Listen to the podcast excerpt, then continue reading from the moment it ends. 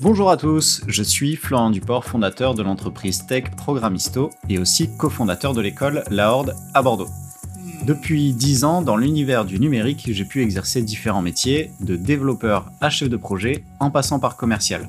Dans ce podcast, à travers des interviews, des retours d'expérience, nous allons revenir sur les grands mythes de l'univers tech pour vous donner toutes les clés de compréhension de l'univers dans lequel vous évoluez. Si vous êtes développeur et que vous avez envie de donner un coup de boost à votre carrière et que vous êtes curieux d'apprendre de nouvelles choses, alors ce podcast est fait pour vous. Alors je sais pas vous, mais moi j'ai hâte d'écouter la suite. Allez, bonne écoute à tous.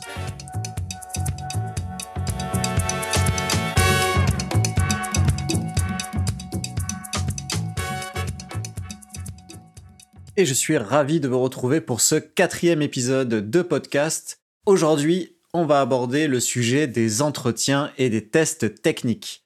Mais avant, j'aimerais vous raconter une petite anecdote. Pour mon stage de fin d'études, avec un camarade, j'ai rejoint une petite PME qui s'appelait mode.fr, où le travail était vraiment super intéressant et je m'éclatais principalement sur des projets en PHP avec une équipe super sympa. Le problème, c'est que l'entreprise, elle a coulé en plein milieu de mon stage. Du coup, j'ai dû trouver un autre stage en urgence, euh, j'ai demandé à mon école si elle pouvait m'aider à trouver un autre stage, c'était un peu une situation euh, assez compliquée quand même euh, pour moi. Et du coup, grâce à mon tuteur euh, à l'école, j'ai pu être propulsé en entretien chez AK Technologies, qui est une grosse ESN, e pour un stage qui se déroulait sur du C Sharp.net. Alors, bah, du coup, le problème, c'est que C Sharp.net, c'était vraiment pas la techno sur laquelle j'avais le plus d'expérience, puisque tous les stages que j'avais fait précédemment, c'était majoritairement sur du PHP. Ce qui s'est passé, c'est que je suis arrivé en entretien, euh, du coup, ben, les mains dans les poches. Je connaissais absolument rien euh, au C Sharp, du coup, ou quasiment rien. Et euh, je suis passé donc en entretien avec un business manager qui était assez jeune d'ailleurs, lui aussi. Il était en alternance, je pense, ou peut-être en stage de fin d'études, bref. L'entretien, il s'est passé plutôt bien, en fait, ça s'est super bien passé. C'était plutôt détendu, c'était un bel échange, jusqu'au moment fatidique, en fait, du test technique. Et à l'époque, euh, en tout cas à mon époque, c'était sur papier. Et c'était une série de 20 questions, en gros, euh, sur papier. Et ces questions, elles portaient euh, à la fois sur de la programmation orientée objet de manière générale, et aussi pas mal de questions, du coup, sur les spécificités de C Sharp et sur le framework .NET. Bon, bah autant vous dire que vraiment, ça a été une boucherie complète. Et je pense que le business manager, il a dû voir ma tête se décomposer au fur et à mesure du test en face de moi. Bref, long story short, en gros, j'ai fait 9 sur 20 au test, alors que j'avais donné mon maximum, quoi.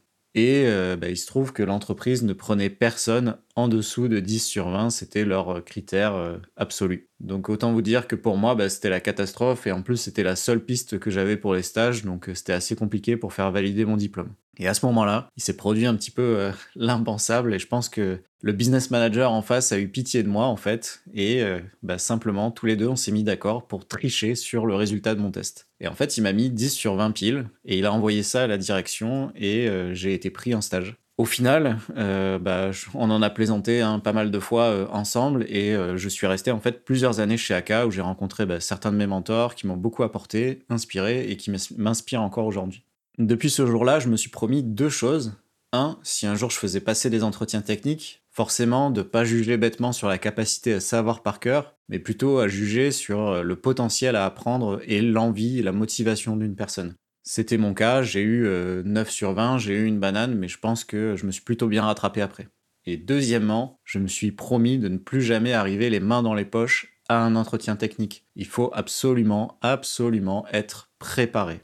Vous l'avez sûrement remarqué si vous êtes dans le métier depuis euh, suffisamment d'années, mais de manière générale, depuis les cinq dernières années, personnellement, je trouve que le format des évaluations techniques, il a pas mal changé. Et on retrouve en fait maintenant différents formats euh, de manière assez commune dans toutes les entreprises. Le premier, et c'est le plus populaire en ce moment, c'est les tests techniques en ligne de type Coding Game. Vous en avez sûrement entendu parler. C'est largement utilisé par une grosse, grosse partie des entreprises tech. Deuxième type d'exercice ou d'entretien technique, c'est des katas. Donc ça, c'est des exercices qui sont faits en live avec quelqu'un pour superviser l'exercice, qui soit euh, d'ailleurs tech ou non. De manière générale, c'est plutôt des profils euh, tech. Ça donne l'occasion aussi de rencontrer quelqu'un de l'équipe et éventuellement un futur collègue.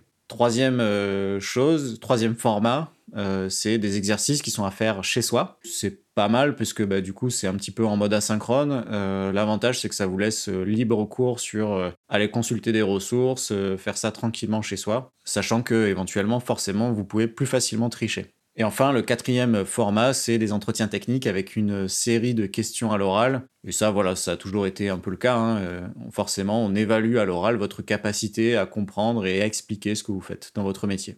Et vous avez sûrement dû aussi remarquer, forcément, qu'il y a de plus en plus d'entreprises qui font passer des tests techniques à l'entrée. Vous allez me dire, ouais, c'est évident, c'est pour savoir si on est bon ou on est mauvais. Et j'ai envie de dire, oui, mais pas que, en fait. Déjà, pour les sociétés de services, c'est aussi et surtout parce que c'est le format qui est demandé par leurs clients en fait. C'est rassurant pour une ESN de vous recruter si vous réussissez un coding game, ça veut dire qu'il y a de grandes chances que vous réussissiez ceux des clients en fait. Donc forcément, bah, ils vont faire passer des coding games à l'entrée. Aussi, c'est en fait une question d'image et de communication. Vous avez forcément entendu parler des fameux tests et entretiens de sélection chez Google, tout le monde en a entendu parler, et clairement ça donne une image de l'entreprise, euh, une image assez élitiste qui ne recrute pas n'importe qui et qui prend euh, vraiment des très très bons quoi. Et c'est ce que font généralement en fait toutes les entreprises à leur échelle maintenant. Euh, pour leurs clients, en fait, ça permet de justifier que on va mettre des profils experts, donc on va pouvoir facturer plus cher, par exemple. Et en fait, pour les candidats qui sont retenus, bah, pour vous, ça vous donne la satisfaction et la gratification d'avoir réussi le process de recrutement. S'il n'y avait pas de sélection, le process, en fait, il aurait beaucoup moins de valeur pour les candidats. Chez Programisto, nous, on fait passer des entretiens techniques aussi, en fait, euh, même si j'ai été traumatisé par ça au tout début de ma carrière. Mais ces tests, ils vont servir non seulement à évaluer votre niveau à un instant T, mais aussi à déceler, en fait, votre potentiel de progression. Donc on va pas forcément s'arrêter sur la note, mais on va plutôt aller voir dans les détails, par exemple, sur un coding game, est-ce que vous avez les bonnes démarches pour répondre aux exercices? Est-ce que vous avez vraiment le potentiel pour apprendre et évoluer dans ce métier? Pour nous, en fait, c'est vraiment le critère qui est très important, c'est euh, d'avoir des personnes qui sont motivées à apprendre, et c'est surtout ce qu'on va essayer de déceler chez nos candidats. Si vous êtes comme 80-90% euh, des devs, forcément, vous n'aimez pas passer des entretiens et des tests techniques, et ça, je le comprends, mais à 100% c'est difficile de se sentir jugé, surtout sur un exercice qui n'est pas forcément en fait euh, révélateur, soit de votre niveau et forcément encore moins de votre potentiel. Bon, mais voilà, mais maintenant, alors comment on fait? Quand on a une faiblesse comme ça qui est identifiée On sait que ça nous embête de passer des coding games, on sait que ça nous embête de passer des entretiens techniques, mais qu'est-ce qu'on en fait quoi?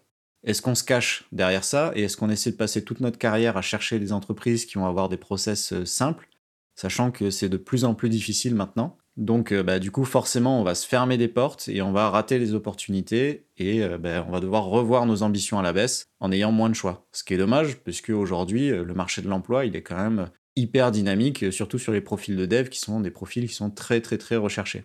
Ou alors, au contraire, est-ce que ça serait pas le moment en fait de prendre le taureau par les cornes et d'enfin se décider à passer du temps à maîtriser les tests techniques et les katas pour pouvoir être libre de postuler et d'aller n'importe où quoi? Et moi, je pense que la question, en fait, elle est vite répondue, hein, comme on dit. Vous devez prendre un petit peu de votre temps pour travailler là-dessus, c'est obligé. On vous demande pas d'aller euh, éclater les scores à 100% euh, sur les, coding games, etc. Mais au moins de faire un score qui soit potable pour que vous puissiez réussir les entretiens et être sélectionné sur les emplois. Imaginez euh, pour une entreprise comment c'est inquiétant s'il y a une, entreprise qui ouvre un poste de chauffeur routier et on vous fait passer euh, le code de la route euh, en test de sélection et là vous faites 5 sur 20. Bah, c'est clair que c'est pas du tout rassurant quoi. À partir de allez, 10 euh, sur 20, on va se dire que bon bah comme vous avez de la bouteille, vous connaissiez sûrement pas les clignotants dans les ronds-points, mais ça c'est normal, c'est parce que c'est des nouvelles lois qui ont été intégrées depuis, blablabla. Bref, c'est quand même un petit peu plus rassurant d'avoir au moins la moyenne quoi. Et franchement, dans les tests qu'on fait passer chez Programisto, des fois on a des, des tests qui sont catastrophiques c'est assez révélateur du coup des personnes qui font pas forcément d'efforts pour aller rechercher, euh, comprendre là où ils se sont trompés et essayer de progresser. Et ça, c'est un petit peu dommage, je trouve. Donc pour répéter, c'est le moment de travailler vos coding games pour être au top pour le prochain mercato. Alors, Il y a une version tout public en ligne sur laquelle vous pouvez aller et commencer à vous exercer maintenant. Et si vous voulez, moi personnellement, je vous propose de vous entraîner et de vous ouvrir un vrai test technique d'entreprise gratuitement et sans contrepartie. Pour ça, en fait, c'est simple, vous allez sur le site Programmisto et euh, sûrement en description de ce podcast, on va créer une petite page sur le site avec un formulaire qui euh, vous permettra d'accéder à un test d'entraînement Coding Game. Vous rentrez votre email et vous sélectionnez la techno sur laquelle vous souhaitez vous entraîner et ensuite on vous enverra un test gratuit du coup. Et euh, effectivement, on est obligé de vous demander le mail parce que c'est ce qui est obligatoire pour cette plateforme-là puisque vous recevez l'invitation par email. Donc si ça vous intéresse, n'hésitez pas à vous inscrire et à partager en commentaire si aussi vous avez d'autres tips complémentaires qui pourraient aider les autres développeurs à réussir leurs entretiens techniques. Si jamais aussi vous êtes intéressé par des sujets de kata, nous aussi on fait passer des kata. Si vous voulez, en fait, euh, les profils juniors vont plutôt, on va plutôt les orienter sur des coding games parce qu'ils sortent de l'école et que c'est plus facile pour eux de passer des coding games. Par contre, à partir de euh, deux ans d'expérience, on va dire, de manière générale, on fait passer des katas. Et ces exercices-là, vous pouvez aussi euh, nous contacter. On pourra vous donner les sujets et euh, vous expliquer un petit peu le type d'exercice qu'on fait passer. Et je pense que ça vaut aussi euh, pour plein d'autres entreprises qui font passer à peu près les mêmes types d'exercices. Donc bah, ça peut être intéressant pour vous si vous voulez aussi vous entraîner là-dessus. Voilà, c'est tout pour ce quatrième épisode consacré aux entretiens et aux tests techniques. Il y aura sûrement un épisode de podcast complémentaire où là, on va plutôt aborder les techniques d'entretien et comment réussir ces entretiens. Merci à tous, très bonne journée et à bientôt.